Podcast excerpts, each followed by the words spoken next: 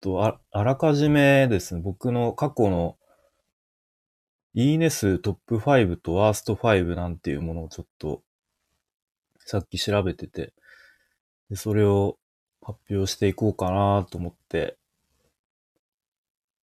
で、ちょっとそれを振り返りながらね、話していきたいんですけれども、どっちから行こうかな？トップ5からの方がいいかな。トップ5から行きますかね。はい。ということで、と、まあ、トップ5なので、まあ、1位がですね、まあ、ちょっとこれ、あのー、固定放送の放送で、で、タイトルが改めて自己紹介するで、かっこ前編ってやつで。まあこれ多分固定放送だから、あのー、と、特別に多く聞かれていいねも多いのかなと思うので、まあ一応これが一番いいねがついてたんですけど、まあちょっとこれは特別ということで外して、まあ一応自己紹介の放送が、うん、一番でしたね。で、まあ、ちょっとこれは除きましての1番、えベスト、ベストワンというかトップワンが、Kindle 本出版されましたというタイトル。で、シャープ586で、2月11日、今年の2月ですね。で、これがですね、えっ、ー、と、まあ、初めてここならで、本当に突然、あの、知らない方から、とメッセージをいただいて、で、Kindle の表紙デザインのお仕事をいただいた時の話ですね。で、無事に、その、Kindle 本が出版された時の、やったっていう感じの配信ですかね。うん。ちょっとこのタイトルだけ見ると、あのー、お前、お前が出したのかって思われそうなタイトルですが、えっ、ー、と、そうではなくて、えっと、初めて、その表紙デザインをやらせていただいた方の本が出版された時の話ですね。で、その Kindle 本が子育てを終えるすべての母へ、母そ あ、卒母写真のすすめっていう本ですね。うん、これはすごい、やっぱ思い出深いですね。最初、だから特にっていうこともあったし、なんか、その知らない人からいきなりこんな実績もゼロの僕に、なんで、どうやって見つけてくれたんだろうっていうところから、うん、でもすごく嬉しくて、で、初めてそういうデザインのお仕事をするっていうことで、あの、前に受講してたスクールの講師の方にちょっと連絡をして、なんか、あの、ちょっとアドバイスとかフィードバックくださいっていう感じで、助けを求めて、で、心よく、うん、いろいろフィードバックとかいただいて、えっ、ー、と、無事に、すごくいいで、表紙になりましたね。てか、もともと、そう、その方が、えっと、もう子育てを、まあ、一通り終えて、えっと、男の子、男の子っていうか、うん、二人がもう、えー、就職したり、こう結婚したり、こう巣立っていって、でそのタイミングで、なんか写真館でですね、えっと、そのお母さん、ご依頼主の方と、息子さん二人で、の三人で写真館で写真を撮った写真が、表紙にバンと載ってるんですが、もうなんかその写真だけでももう十分かなっていう感じの表紙になりましたね。うん。なんかここからポツポツとその Kindle 本表紙デザインの、うん、お仕事を何件かいただいて、まあなんかきっかけになった、こう、エピソードかなと思いますね。はい。これが一応1位っていう感じですね。で、次、第2位が、えっ、ー、と、シャープ744。えっ、と、結構最近の配信で、7月26日の配信で、タイトルが、教えてください。みんな自分のことを人に聞かない。うん。で、これ、なんか、まあ今でも覚えてるなっていう感じで、と YouTube の、あの、新 R25 という、まあ、番組、チャンネルを見て、で、確か、あの、元陸上の世界、世界代表じゃない、日本代表の為末さんが、えー言っていたセリフがすごく印象的で、まあ、なんか、多くの人は自分自身のことを人に聞かないですね。聞かないですよねっていう。うん。でも意外とその自分自身のことって自分でよくわかってないみたいな話があって、あ確かにそうだなということで、で、そこからちょっと、あの、じゃあ僕、荒野は皆さんから見て何が得意そうですか？もしよかったらコメント欄とかで教えてくださいみたいなことを確か配信したんですよね。うん。で、結構いつもよりコメントもついたりして、で、皆さんからこういろんな、皆さんから見た僕、荒野のこうイメージとか、なんかこういうところが得意そうですね、みたいな言ってもらえて、すごく僕自身も参考になったなという感じの配信でしたね。はい。これが第2位。あ、そうで、第2位がですね、同、同率というか同数が3つ続いてましたね。うん。なので、まあ、同率2位が次ですね。シャープ616。今年の3月13日の配信。で、タイトルが LINE でもチャット GPT が使えるようになったよという配信でしたね。うん。で、こちらがですね、まあ、タイトル通り、なんかチャット GPT が出て、まだまだ、まだそんなにこう世間に浸透してないぐらいの頃ですかね。なんか LINE でもチャット GPT が使えるようになりましたみたいな。確か Twitter の当時、当時 Twitter のタイムラインで見たのかな？うん。で、それをまあ共有するっていう感じの配信で、で、多分、結構多くの方がそのチャット GPT に興味を持ち出したぐらいの感じで、で、そう、LINE で、簡単にその LINE でこうメッセージやり取りする感覚で、チャット GPT が使えるようになりましたよ、みたいな、うん、配信をしたのかな多分、はい。まあ今ではもうチャット GPT のそもそももうアプリが出てますしね、もっと使いやすくなってるので。まあでもこの頃は、まだ、こう多分パソコン、ブラウザ上でしか使えなかったと思うんで、結構 LINE で手軽に使えるようになったっていうのが、うん、まあ割と反応が 良かったのかなというふうに思いますね。うん。で、えー、こちらが同率2位の2つ目。で、同率2位の最後3つ目が、えっ、と、シャープ607で、今年の3月4日の配信で、タイトルが僕が入っているオンラインサロンやオンラインコミュニティというタイトルで、まあ、まさにタイトル通りですね。うん。まあなんか僕が入ってるオンラインサロンとかオンラインコミュニティを、まあ改めて、何ですか発発表というか、こう全部洗い出してみましたみたいな配信ですかね。で、まあこの時3月と今もうそんな変わってないと思うんですけど、何ですかね、オンラインサロンで言うと、まあ、パッと思いつくのは、西野さんの、えー、エンタメ研究所とか、オンラインサロン、あ、意外とでも、まあ、あとは、えっ、と、リベシティ、両学長のリベシティとか、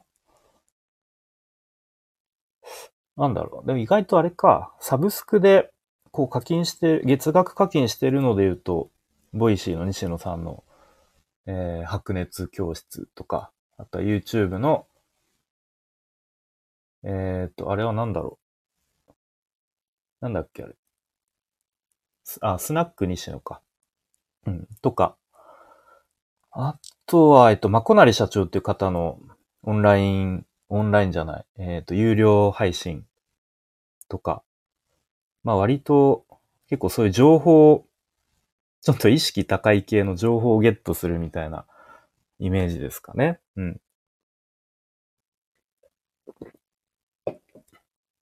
で、あとなんだろうな。あと、あの、デザインソフトを使うために、えっと、Adobe、Adobe CC、Adobe Creative なんちゃらが月額課金してますね。うん。あとはそんなものかなですね。まあなんやかんやといろいろ、まあ、ちょっとよよく言うと自己投資みたいなことになってるんですかね。うん。と、そんな配信をしたのが意外と反応が良かったんですかね。はい。で、ここまでが、えっ、と、同率2位が3つ続いて、で、次、同、同率というか、同数で5位が、5位も3つ続いてましたね。で、じゃあまず、その3つのうちの1つが、754回、シャープ754。で、えー、8月5日の放送、結構最近ですね。で、タイトルが、プロフィールからそんなことわかるん？っていうタイトルの配信で、で、まあ、これすごい、今でもよく覚えてますが、と、リベシティのオフィスで出会った方に、そのリベシティの、まあ、アカウントのプロフィールですね。を見てもらって、で、まあそのプロフィールをこうざーっと見てもらっただけですごくなんかいろいろとこう、こう、荒野さんってこういう人じゃないですかとか、なんかそういうことを、まあアドバイスというか、あ、ひなさんじゃないですか。おおはようじゃなくて、こんばんは。ナルト部って何ですか？副部長。そうですね。ちょっと久しぶりにやってみようかなと思って、なんか最近、でもなかなか行動に移せず、でも思い切ってやってます。ライブ配信緊張しますね。なんか、やってないと。はい。あの、お気軽に、あの、何ですか。で、出入り自由なんで、あの、コメントも自由にしてもらえればと思います。あピカさん、ひなさん、はじめまして、こんばんは、ということで。はい。えーっと、なんだっけ。そう、なんか、いいね数の過去の配信の中でのトップ5とワースト5を発表するっていう、えー謎の企画ですね。はい。で、なんだっけ、今、トップ5の、ナルト部は、ナルシスト、自分を好き、自分を好きになりたい、自分を大切にしたいと思っている人が、名前の隣に、ナルトをつけるだけです。笑い。めっちゃいいじゃないですか。自分を好き、自分を好きになりたい、自分を大切にしたい、と思っている。僕思ってますね。ちょっと、つけとこうかな。てか僕、あれっすね。名前長いんだよな。ピカさん。こんばん、ワイン。こんばんワイン。初めて聞きました。ということで、今第5位まで来ましたね。あ同率5位が3つあって、えーじゃあ5位の2つ目。えーシャープ632回。今年の3月29日の配信で、タイトルが開業届出しました。っていう、まあそのタイトル通りですね。うん。で、開業届出したんですよね。全くか、全然稼いでないですけど、なんか出したらちょっとこう意識変わるかな、みたいな。で、別に出して、あの、特にデメリットもないということを、あの、見たり聞いたりしていたので、はい。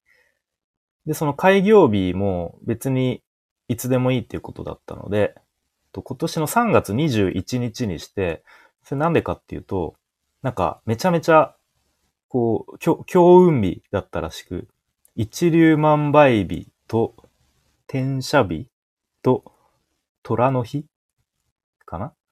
が、なんか重なった、なんかどうやら一年に一度しか来ないらしいと言われてたので、まあなんかせっかくならそういうちょっと強運日にしとこうかなということで3月21日に開業日を出してみましたね。うん。ピカさん、興味津々。興味津々。ということで、そう、一応、まあ、開業届出したからにはね、こう、ある程度収入も得て、で、自分で、何ですか、えー、確定申告とかして、ちょっと、ちょっとこう、個人事業主的な動きもしていきたいな、という感じでやってますが、まあ、なかなか難しいですね、という感じで。はい。それが、えっ、ー、と、同、同率5位の2つ目ですね。はい。で、最後、5、同率5位の最後3つ目が、えー、シャープ618。で、今年の3月15日の配信で、タイトルが、外れ会。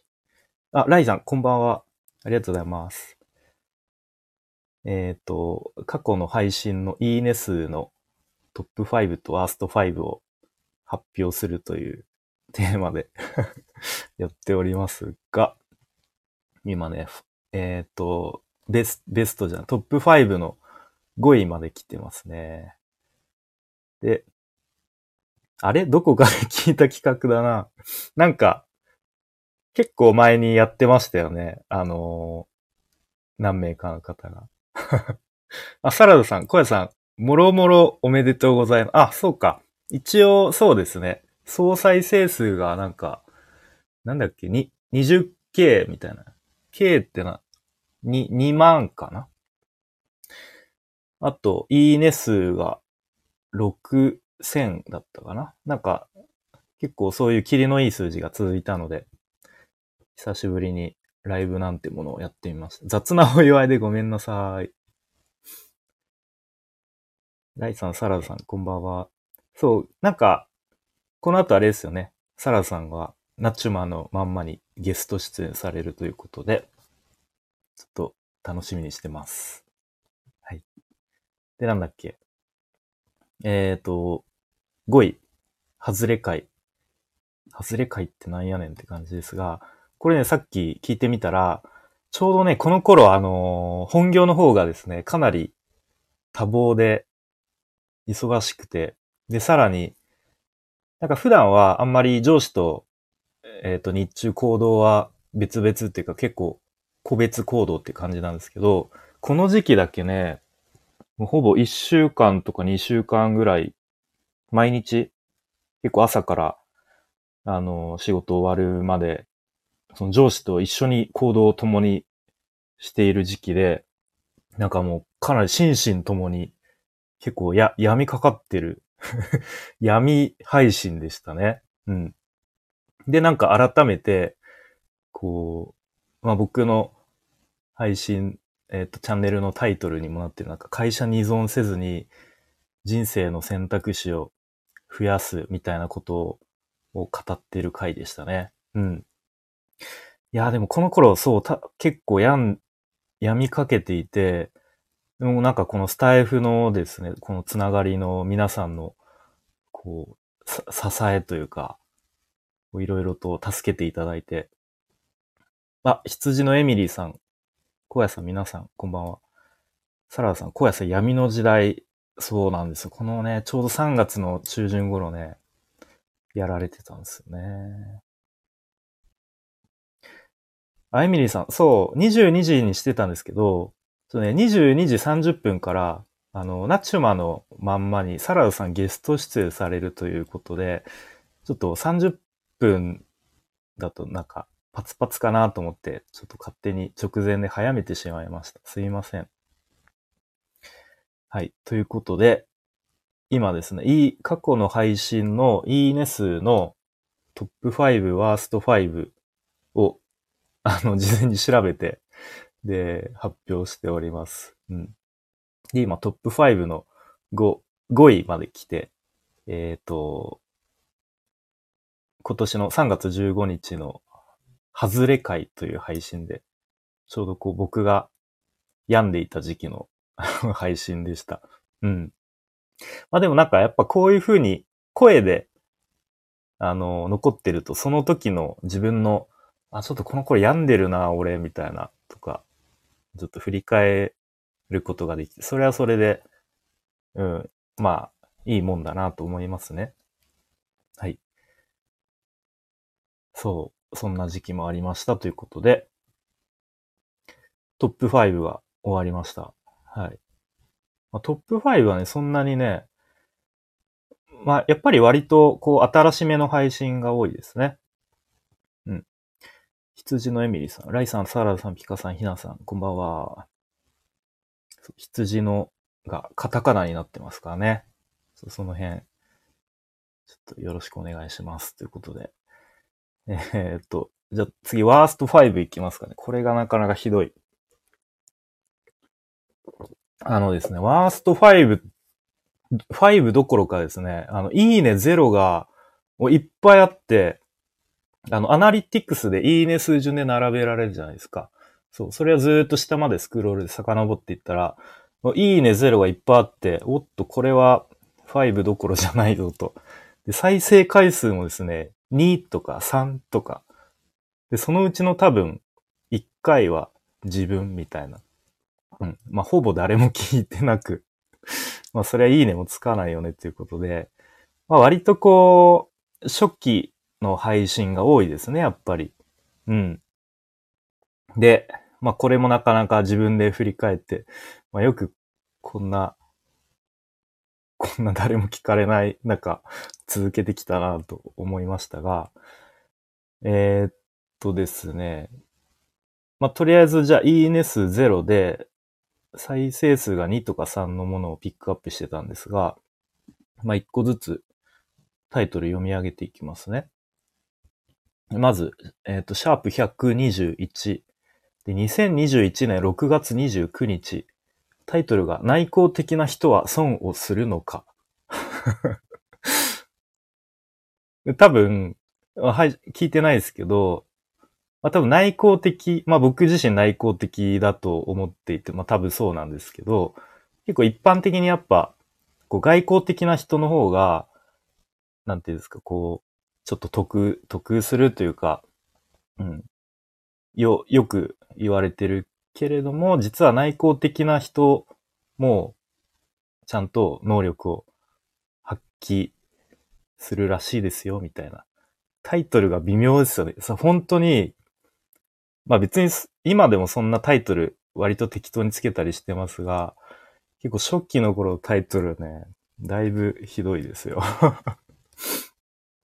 はい。で、次がですね、シャープ126。で、2021年7月5日、ちょうど2年前ぐらいですかね。タイトルは、スナック西野が面白かった。小学生の作文かよっていうタイトルなんですが、まあ面白かったんでしょうね。で、スナック西野っていうのが YouTube の、えっ、と、西野さんの有料配信、うん、が面白かったらしくて、で、説明欄、概要欄だけ見てみたら、どうやらゲストが美容院ノラの店長のヒロエさんがゲストの回で、まあ多分それについて語ってるんでしょうね。うん。はい。で、次がですね、えっ、と、シャープ131。2021年7月10日。まあ、これもちょうど2年前ぐらいですかね。うん、で、タイトルが、細切れの時間を有効活用せよ。なんか結構意識高い系みたいなタイトルになってますが、ま、何ですかね。多分、こう、ちょっとした隙間時間みたいな細切れの時間を有効活用しましょうみたいな そんな話をしてるような気がしますが、うん。ですね。これもいいね数ゼロということで。ゼゼロっていうかまあ、ほぼ誰も聞いてないっていうことですね。はい。で、次がですね、シャープ140で、2021年7月19日。まあ、これもちょうど2年前ぐらいですね。うん。で、タイトルが、えっ、ー、と、押せる力が大事。うん。押せる力が大事。で、これ、多分、まあ、し、な、なんかの、こう、音声配信かなんか聞いたんでしょうね。あの、まあ、営業、仕事の営業とかの場合に、こう、ちゃんと最後に、これがいいと思いますっていうふうに、なんとなくこう、まあ、日本人特有なのか、こうなかなか僕はこれがいいと思いますっていうことを結構言い、言えないというか、そういう場面が多いと思うんですけど、まあ、そういう時に、これが絶対いいですって言い切れる方がいいよねっていう多分話をしたのかなっていうふうに思いますね。はい。あとは、次、シャープ118、2021年6月24日、会話で気をつけたいこと3選。うん、なんかちょっと3選とか使ってますね。これは何ですかね？ちょっと内容聞いてないですけど、うん、なんかそのね、普段の会話とかで気をつけたいことを話したんでしょうね。うん、全然、まあもう2年前だから、全然思い出せないですね。はい。で、次が、シャープ120、2021年6月28日、タイトルが、サロン主と在宅ワーク主婦と、在宅ワーク主婦と、うん、謎のタイトルですが、多分、僕が、まあ今も一応入ってる無料のオンラインサロンがあって、まあ、ちょっと全然そっちには顔出せてないんですが、まあ、主にそのウェブ制作を独学で勉強してる人が、まあ、集まってるオンラインサロンで、まあ、その多分、その中のコンテンツの一つで、まあ、そのサロン、サロン主とかサロン、サロンオーナーっていうんですかね。の方と、そのサロンメンバーのうちの一人の主婦の方で、そのウェブ制作を頑張って独学で勉強して、こう結構、まあ在宅ワークとして、えっ、ー、と、まあ稼いでるっていう人の、まあインタビューというか対対談みたいのを聞いた、聞いて、まあそれについていろいろ考えたっていう話だと思いますね。うん。まあでもこれもなんかタイトル見てね、あまり聞きたいとは 思わないよなっていうふうに思いますけどね。はい。で、次が、シャープ123。2021年7月2日。うん。タイトルが、えー、話を理解できるできないではなく、理解したい、したくない。ちょっとタイトル長いですけれども、まあ、なんとなくタイトルからそあそういうことかなっていうのは想像できますが、まあ、多分こう会話をする中で、あの、何ですか、こう、理、理解できるとかできないとかじゃなくて、まあそもそも理解したいしたくないっていう、まあ結構その感情的にこう理解したくない人っているよね、みたいな話かな？うん、わかんないですけどね。うん。まあでもそういうことありますよね、結構。まあ、職場が多いのかな。うん。結構人ってあれですもんね。こう、感情で判断するみたいなこと言われたりしますが、まあ、そんな話をしてるんじゃないかなと思います。で、次が、シャープ136。2021年7月15日。タイトルが NFT ってどうやって使われるの？うん。で、2年前なので、まだその NFT が、とかが、まあ割とこう、わーっと、いろん、いろいろこう、騒、騒、騒がれてたというか、まあある種、ちょっとぶ、流行りみたいになってた時期なんですかね。うん。で、結構多分僕自身もいろいろ情報を追っていたのかなという感じですね。ちょっと内容は聞いてないですけれども、まあ多分タイトル通り NFT って結局どういう使われ方するの？っていうところを話してるんですかね。まあ、これもちょうど2年前ですね。うん。で、次がですね、もはやそのシャープとかついてない時時代の配信がありましたね。えっ、ー、と、2021年3月23日。多分スタイフ始めて1ヶ月経ったぐらいですかね。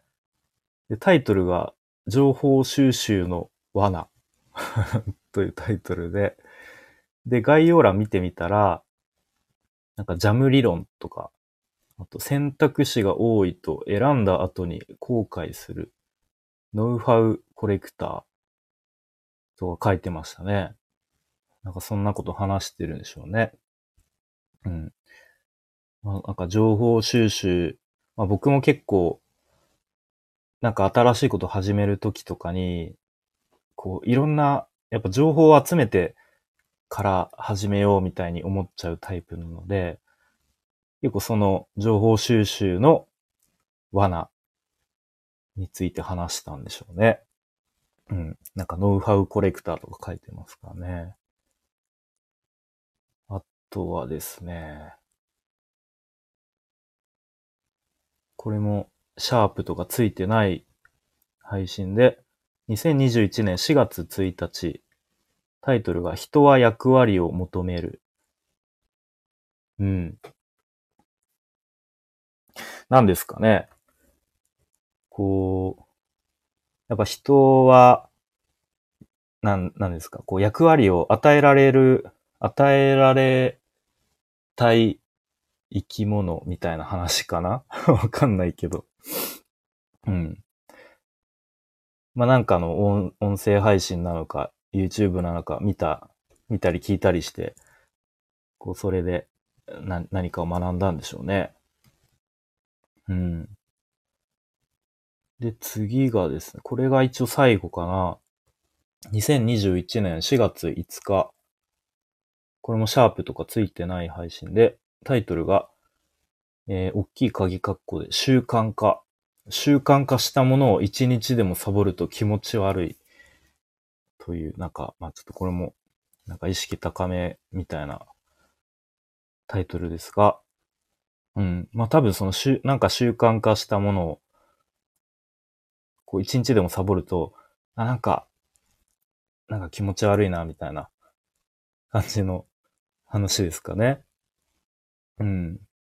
まあでも、僕はもうやっぱこのスタイフも完全になんかもう毎日やるのが当たり前みたいな、もう生活の一部みたいになっているので、やっぱりどうしてもなんか忙しくて朝に取れない日とかは結構なんか無理やり午後に取ったりしますけど、やっぱなんか気持ち悪いですよね。うん。そういう話ですね。まあ一、この時期は、2年前、多分毎朝、朝早く起きて朝活してた時期ですかね。もう今はちょっとできなくなっちゃいましたけど、なんか一時期毎朝4時とか4時半に起きてなんかやってましたね。うん。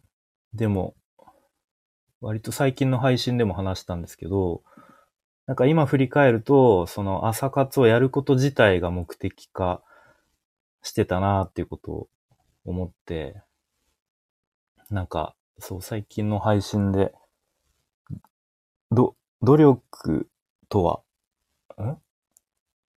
努力とは怠惰であるみたいな、あの話があって、そう。で、結構、努力っていい、いいこととされてるけど、でも実はそれってすごい、なんか思考停止でやっちゃってることあるよな、みたいな。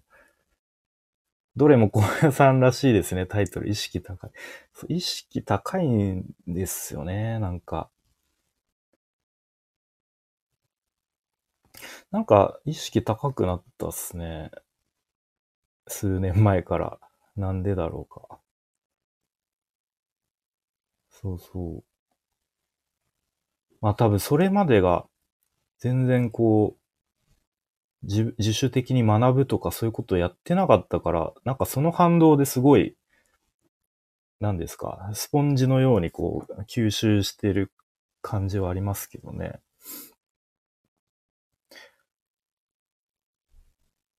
いやーでも、そうです。ほんと2年前の夏ぐらい、まあ、もっとかな。半年ぐらいは、ほんと再生数さっき見てみたら、3とか4とか5とかで で、いい、いいね0みたいな。で、そのうち多分自分が1回か2回聞いてるんで、ほぼ誰も聞いてない中、よくやってたなって感じですね。うん。そう。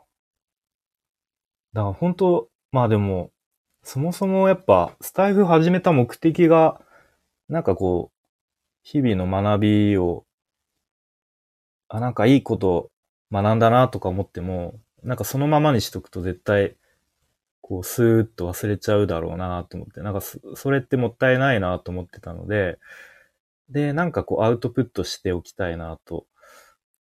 まあでも、ブログを書くとなると結構時間取られるし、うん、なんかなんか続かなそうだなと思って、あ、音声なら、まあその喋るだけだし、まあその編集とかもいらないから、まあ音声、声でアウトプットしようかなみたいな目的があったりとか、まああとは、なんか単純にその人に、なんか自分の思ってることを頭で考えてることを分かりやすく伝えるっていうのがすごい苦手で、でもやっぱなんか上手になりたいなとか、そういうふうに、それこそボイシーとかで、うん、まあ西野さんとかね、こう上手に分かりやすく話してる人って、あ、なんかすごいな、かっこいいな、みたいな、自分もちょっとそういうふうに近づけるようになりたいな、みたいな感じ。本当練、練習ですよね。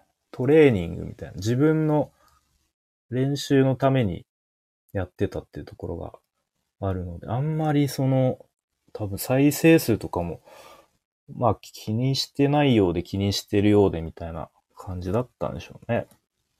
うん。で、他の人の配信とかも多分あんまり聞いてなかった、聞きに行ってなかったし、そうですね。ほんとなんか、ただただ一人でスマホに向かって喋って、はい、終わり、みたいなのが多分半年、もっとかな。しばらく続いてたですね。いやーでも続けてよかったな。うん。続けてきてよかったですね。なんか、すごい世界広がりましたからね、このスタンド FM で。うん。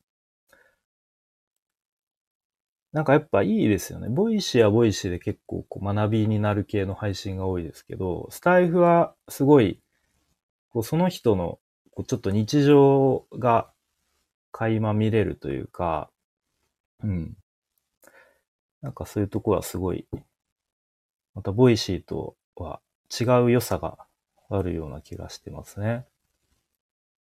うん。そうですね。まあ、あとスタイフのつながりから、うん、なんかこう、まあデザインのお仕事とかにもつながったりして、なかなか、そう、まあ、あの、僕たまに配信で話してるんですけど、あの、リベシティっていうコミュニティがあって、割とこう僕と同じようにこう副業でこう稼ごうとしてる人とか、まあ、なかなかこう01が達成できないっていう人とかもいたりして、で、まあいないですよね。この音声配信を頑張ってそこでのつながりで、あの、お声掛けいただいて、で、お仕事につながりましたみたいな人は、いないし、まあそういうの話しても、ええー、みたいな。すごい驚かれますね。うん。あ、サラさん、ぼちぼち準備するので、この辺で失礼します。ゴヤさん、これからの配信楽しみにしています。皆さん良い週末を。ということで、この後、10時30分から、な、ナッチュマさんの方で、えー、サラダさんがゲストとして登場するので、それもちょっと僕も聞きに行きたいと思います。ちなみに僕も結構前ですけど、ナッチュマーのまんま出させてもらいましたね。はい。多分。どんな話になるんですかね。まあ、やっぱ子育て関連の話になりそうですね。はい。小屋さんも聞きました。ありがとうございます。サラさんまた、ということで。はい、ということで。まあちょっとあれですね。今日は、そんな感じで、いいね数、トップ5とワースト5を、えー、発表というか、先ほど事前に調べたのを話しつつ、なんか振り返ってきました。まあ、これ、まあ、完全に僕自身が面白かったですね。うん。ぜひ皆さんも配信してる方、いや、たまにやると面白いですね。うん。ああ、よ、よくやってきたなーみたいな。こんな配信してたなーみたいな。思い出すと思います。では、じゃあこの辺で一旦このライブも終わって、ちょっと一息休憩ついたら、休憩したら、ナチューマーのまんまに、えー、聞きに行きたいと思います。ということで、えー、お聞きいただいた方、ありがとうございました。また、そのうち、気まぐれでライブ配信したいと思います。